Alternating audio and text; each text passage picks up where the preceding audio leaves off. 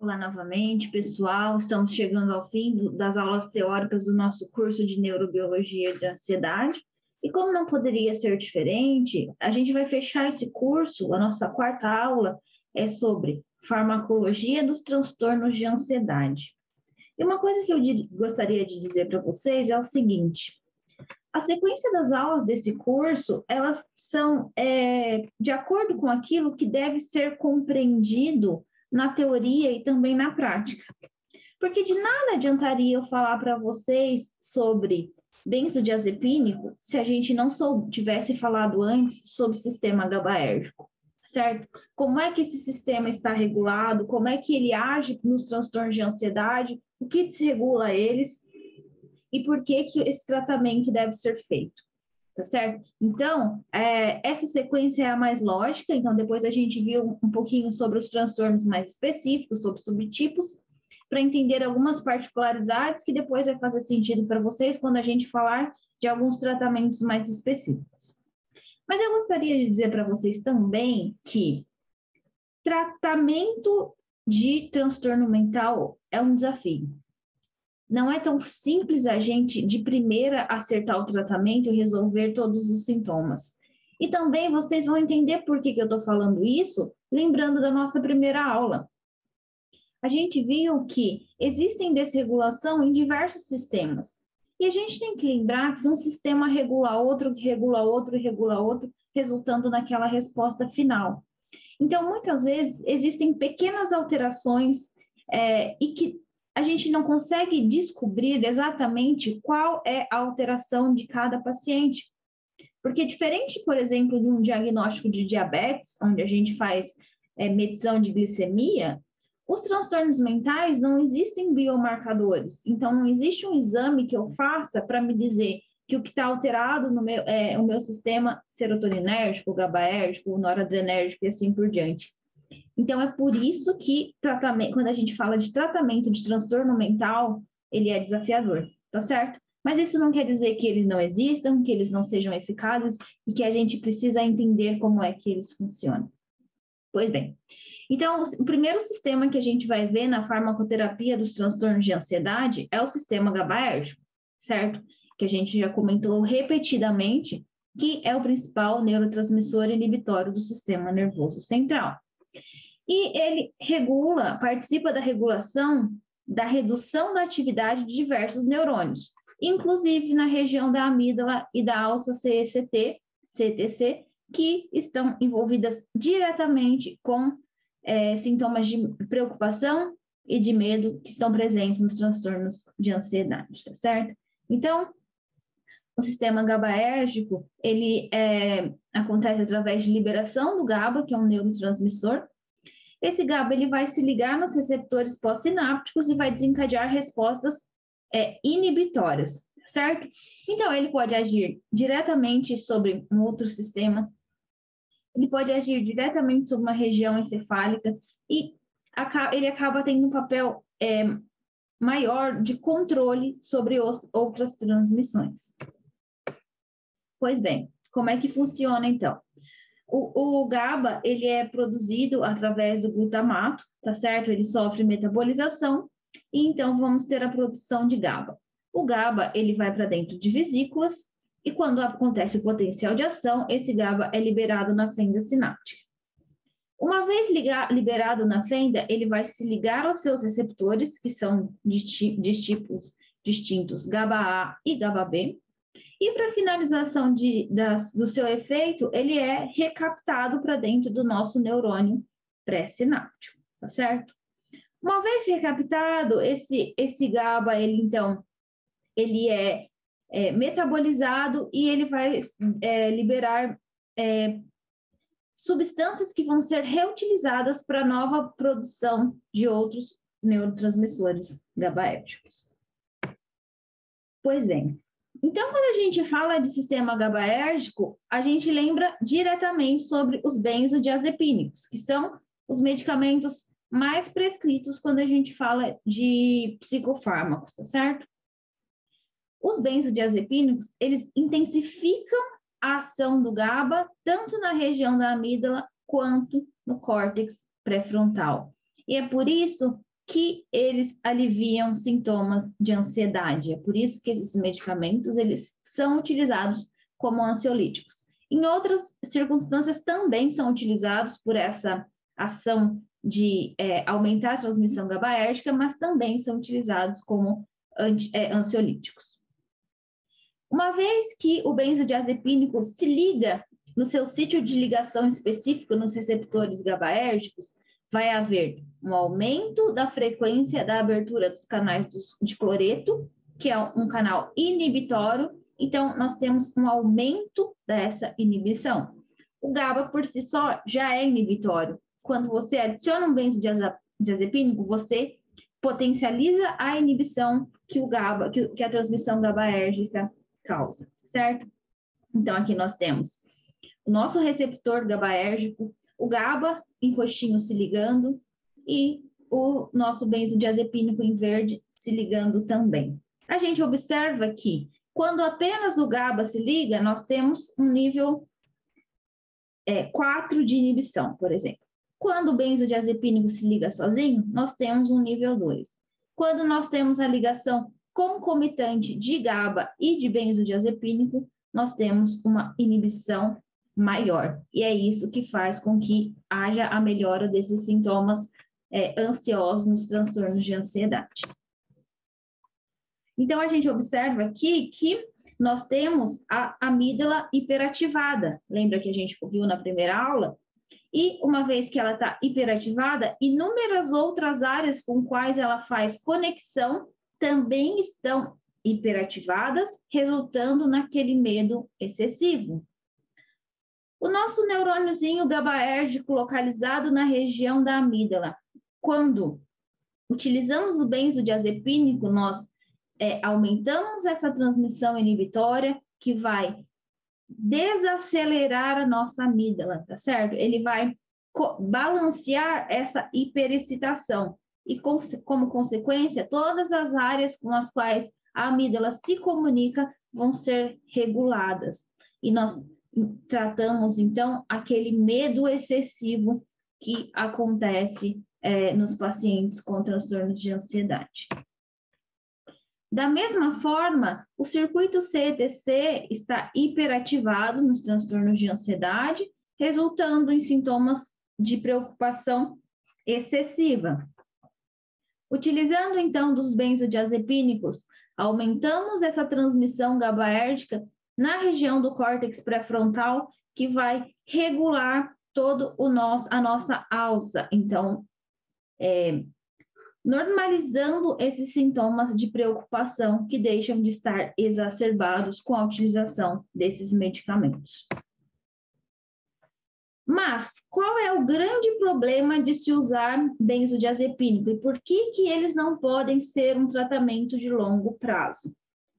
Dois problemas tolerância, que faz com que seja necessário aumentar a dose cada vez mais para que se tenha aquele efeito é, inicial e abuso. Então, existem muitas pessoas que fazem uso abusivo de benzodiazepínicos.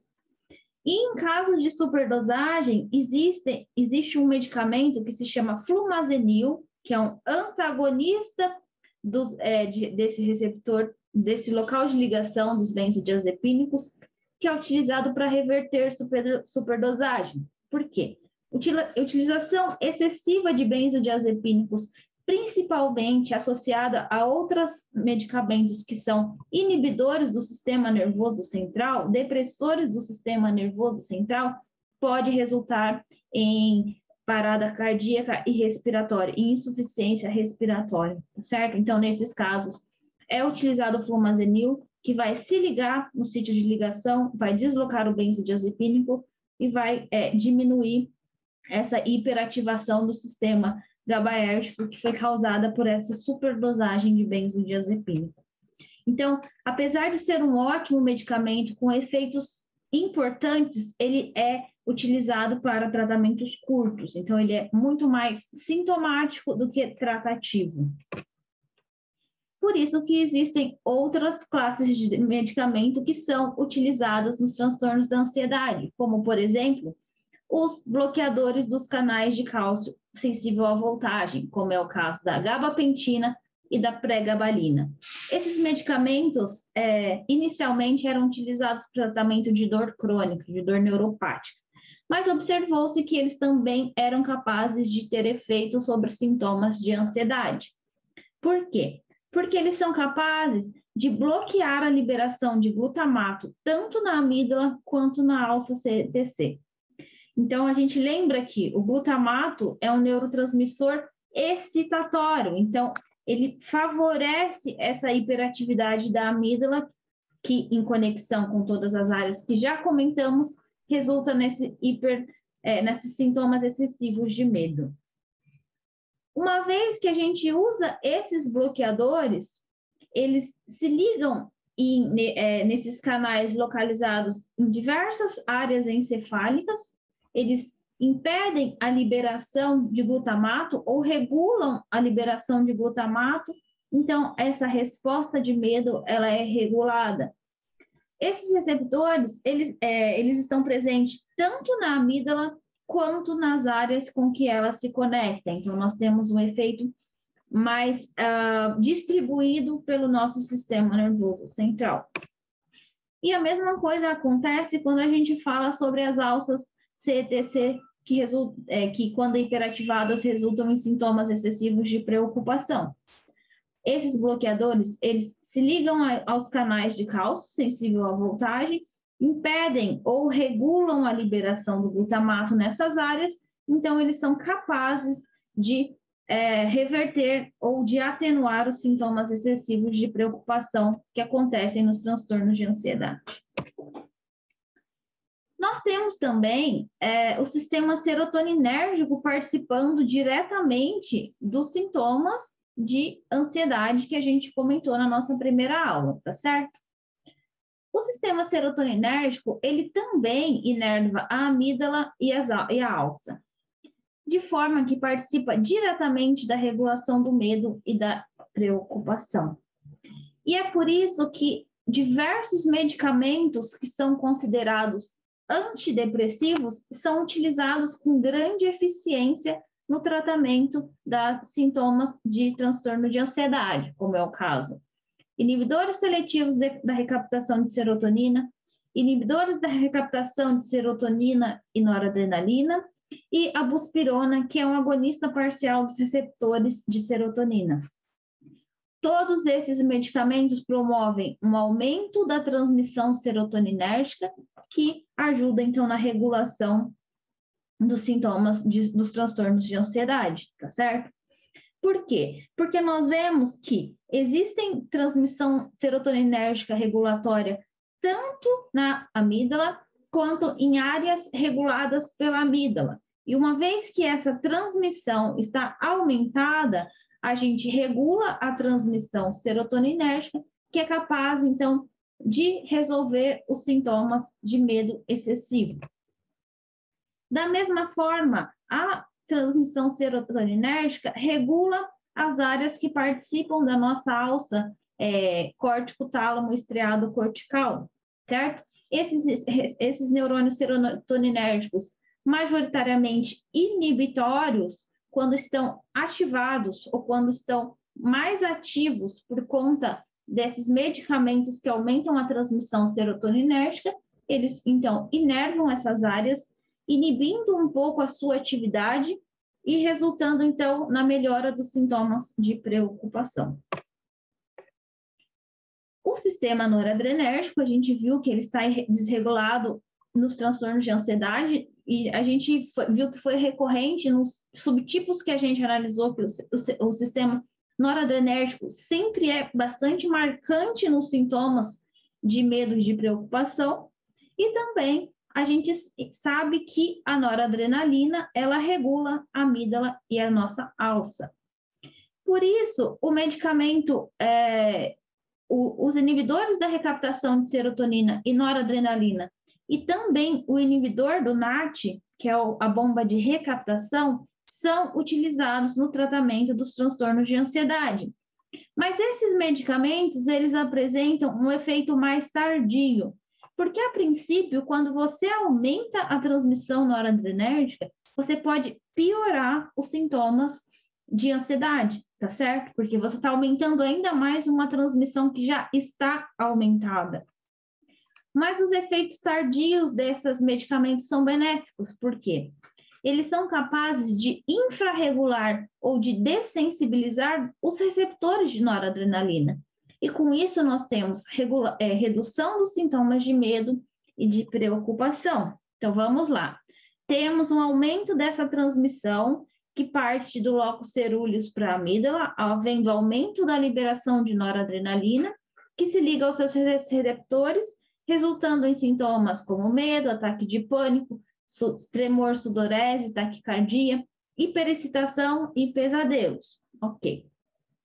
Uma vez que a gente utiliza esses medicamentos, a gente inibe a recaptação de noradrenalina de forma que a gente vai ter uma redução dos receptores nos neurônios pós-sinápticos, porque nós temos excesso de noradrenalina na fenda. Esse processo é mais demorado, ele é mais lento do que os efeitos agudos, por exemplo, de um benzodiazepínico.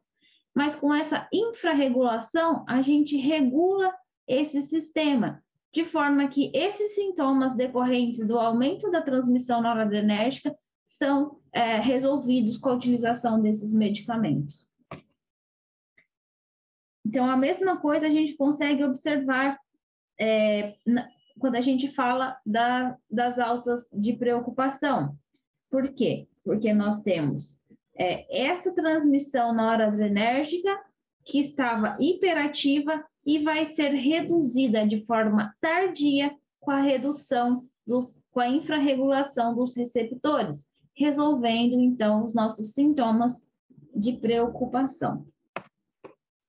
Pois bem, mas como a gente viu durante todo o nosso curso e reforçando aqui, os subtipos de de, de transtornos de ansiedade, eles apresentam algumas características próprias e, como a gente viu nas aulas anteriores, algumas alterações neurobiológicas específicas. E é por isso que muitas vezes os tratamentos são distintos por conta desses sintomas alterados. Então, quando a gente fala do transtorno de ansiedade generalizada, além da ansiedade generalizada, do medo e da preocupação, esses pacientes exibem excesso de excitação, fadiga, problemas de concentração, de sono, excesso de irritabilidade e tensão muscular. Nesse caso, os medicamentos de primeira linha que são utilizados são os bloqueadores dos canais de cálcio, os inibidores da recaptação de serotonina, benzodiazepínicos, inibidores da recaptação de serotonina e noradrenalina e a buspirona, que é um agonista parcial. Existe uma segunda linha de tratamento menos convencional e menos utilizada, tá certo? É, muitas vezes essa segunda linha ela é utilizada porque todos esses medicamentos foram tentados e não tiveram efeito, tá? Então você parte para outras classes de medicamentos, como os tricíclicos, a mirtazapina, a trazodona e a, a PIRS. E a gente tem que lembrar sempre que farmacologia sozinha, na maior parte das vezes, não resolve todos os sintomas de transtornos de ansiedade.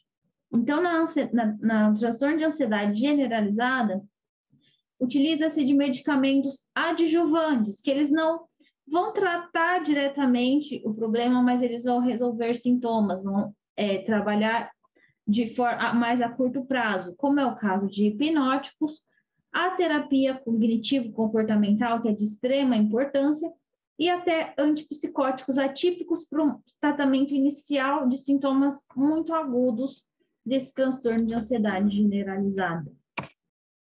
Pois bem, aqui nós observamos os medicamentos que são mais utilizados, as doses recomendadas e a dose diária, tá certo? Então, nós temos antidepressivos, como fluoxetina, fluoxamina, paroxetina, etc e os benzodiazepínicos, principalmente alprazolam, clonazepam, lorazepam, tá certo? Então, é, aqui a gente consegue observar aquilo que a gente viu, que medicamentos antidepressivos e benzodiazepínicos são os mais utilizados nos tratamentos de, transtornos de ansiedade.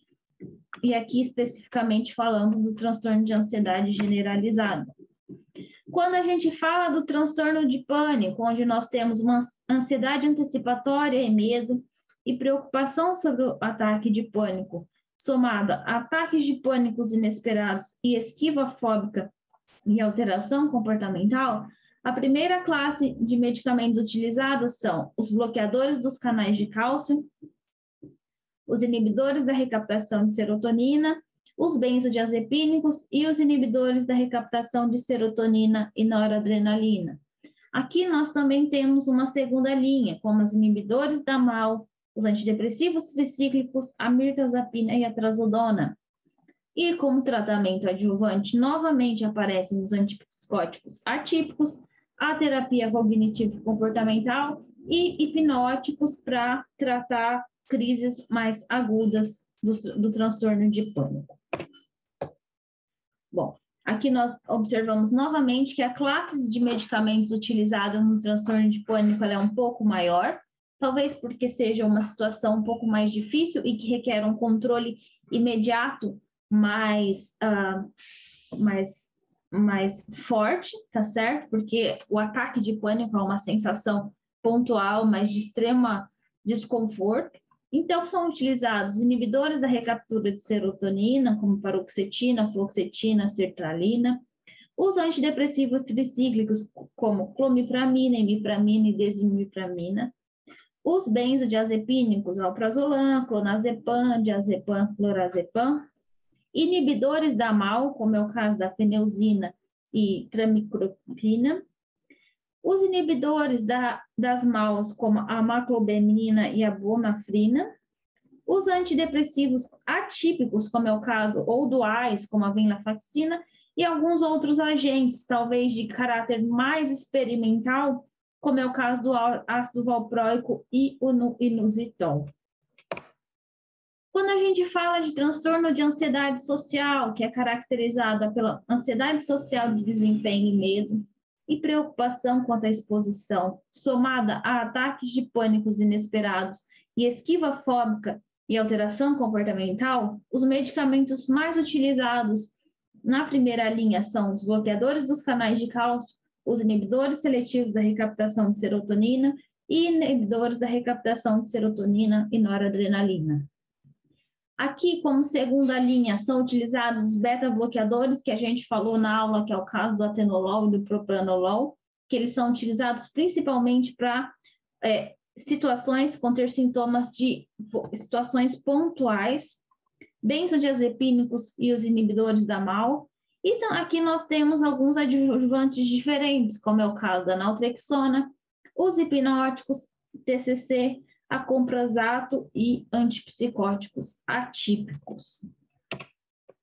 E por fim, no caso do estresse pós-traumático, que nós vimos que é, os sintomas centrais são a ansiedade e a revivência de experiências e a preocupação, somada a prejuízos de sono, de esquiva, a esquiva e excitação, utiliza-se como primeira linha nesse transtorno inibidores da recaptura de serotonina e inibidores da recaptura de serotonina e noradrenalina. Como segunda linha se utiliza os bloqueadores dos canais de cálcio, os antidepressivos tricíclicos e os inibidores da MAL. Utiliza, pode-se utilizar benzodiazepínicos, mas isso quer uma extrema cautela, porque esses pacientes eles tendem a fazer uso abusivo desses medicamentos, tá certo? Então, quando é prescrito benzodiazepínico, ele deve ser acompanhado bem de perto para evitar qualquer tipo de efeito indesejado. E com o tratamento adjuvante, aqui nós temos uma gama de medicamentos, tá certo?